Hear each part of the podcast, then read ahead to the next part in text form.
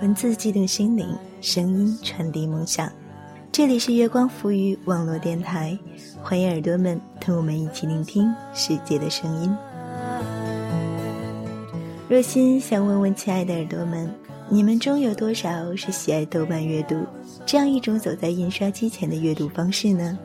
豆瓣阅读为热爱文字的原创作者提供了一个自由广阔的创作空间，讲一个好故事，然后让更多的人听到。这期节目里，若心要为耳朵们推荐一位豆瓣阅读里的奇葩作者——大给，大小的大，给力的给。大给纯工科男出身。在和二极管示波器打了四年的交道后，毅然决然地去追随自己心中所爱——文字创作。不仅成功转行成为一名编剧，还在豆瓣阅读上出版了长篇小说《有爱我们床上谈》七寸双版本剧本《坏事多磨》，以及短篇专栏《嘿故事》。大给擅长黑色幽默，文字诙谐又不乏深刻，很是耐人寻味。节选自《黑故事》里的有一种瘾叫爱情，便将大给的这种独特风格发挥的淋漓尽致。下面就请耳朵们通过若心的声音来听听大给讲给你们的好故事。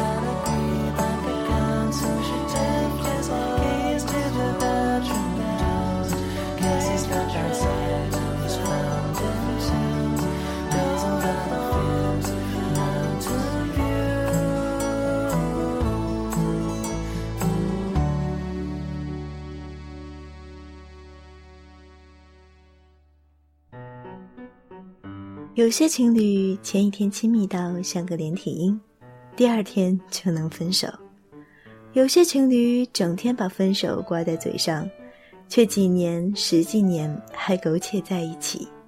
阿玉和小雪就是这样一对。他们的恋爱史中最接近分手的有那么几次。第一次是他们还在大学上学的时候，从学校出发去市里。需要从地铁八通线转到一号线，有四惠和四惠东两个转乘站。四惠东的话，转乘路线比较曲折，但上车就有座。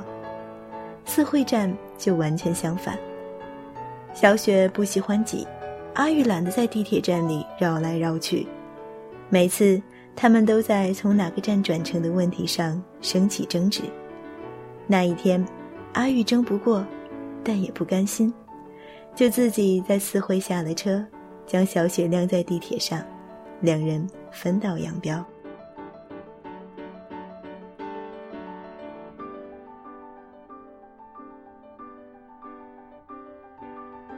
事后算账，当然阿玉负全部责任，小雪交给他一个任务，完成了就复合，否则就各找各妈。你不是爱在四惠下吗？爱到简直令我不齿。既然这样的话，你就在下班高峰期去四惠站给我亲一下地板。在不少纠结之后，阿玉顺利完成挽回任务。第二次是在他们同居之后，养了一条小狗，晚上趁小雪做晚饭的时候，就交给阿玉去遛。按正常速度来算。顶多半小时就能遛完，可那段时间，阿玉上楼的时间越来越晚。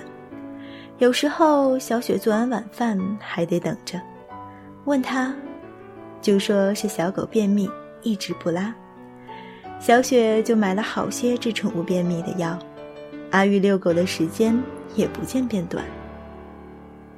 终于在一个晚上，小雪下楼去寻，就看到阿玉跟一个同在遛狗的美女聊得不亦乐乎，聊得忘记了时间，忘记了小雪的挽回任务有多么恐怖。这一次，小雪限定他一周之内把这小狗便秘的药吃完，阿玉再次顺利完成。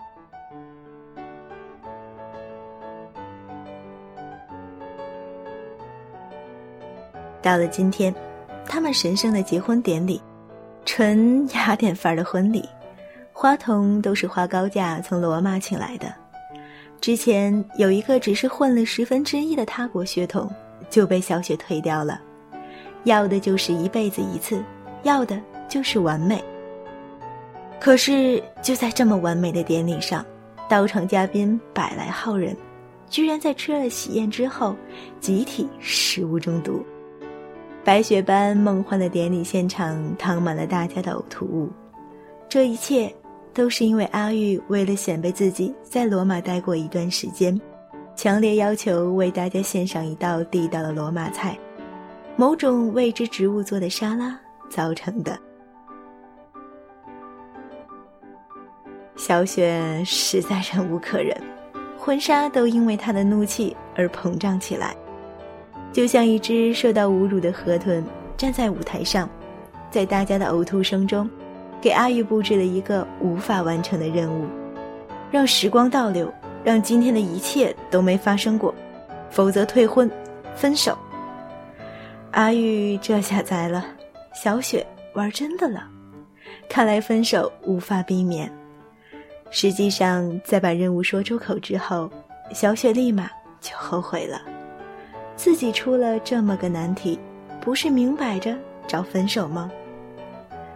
以前他总是相信阿玉会完成任务，然后自己装模作样的原谅他，再继续两人整天把分手挂在嘴上的做作的幸福生活。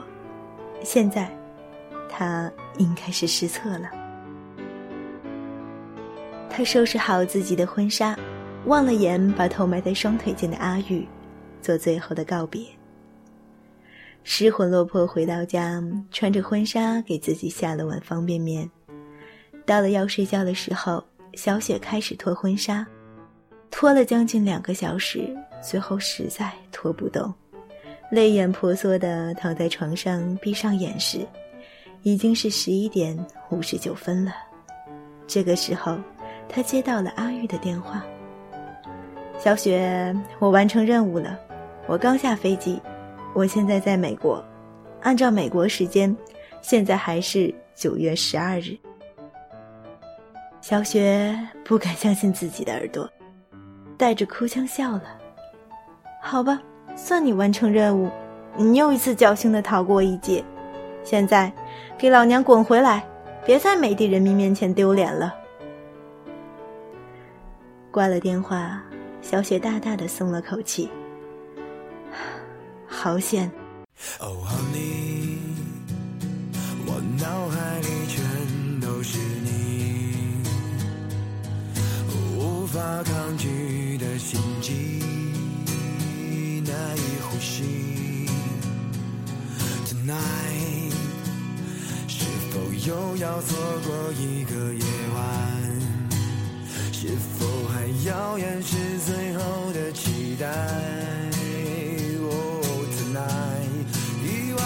悲伤。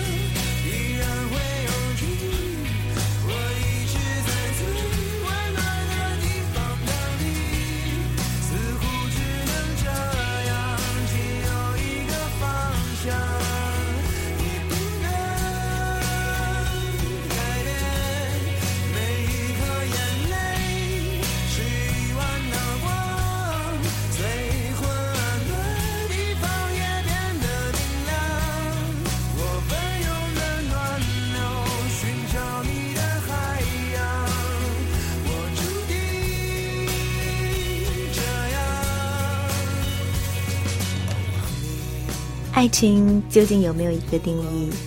是无限甜蜜后的怅然，还是轰轰烈烈后的平凡？或许就像大给讲给我们的，爱情也许不过是一种瘾，爱了，便从此注定这样。